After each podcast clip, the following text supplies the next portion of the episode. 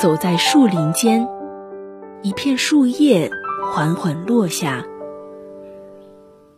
这是一片没有重眼的叶子，可是已经干瘪且泛黄，显得无比脆弱。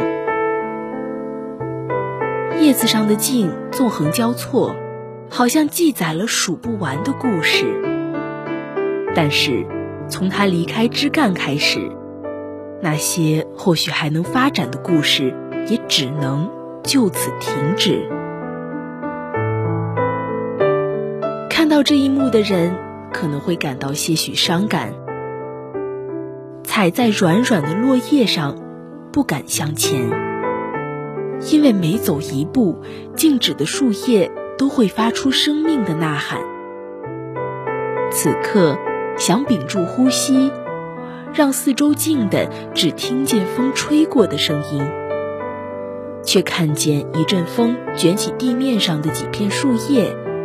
又吹落树上的几片树叶，一片片叶子随风而起，又随风而落，时而像漩涡般，时而又静若死水。全然不知何时再来一阵风，也不知下一阵风会带去何处。就像每个人的人生，随着社会的潮流。时而潮起，时而潮落。再加上卸下电池也无法停止的时间，总提醒我们，人的生命也会有一天枯黄脆弱、不堪一击。人生的故事也不知会在何时突然落笔。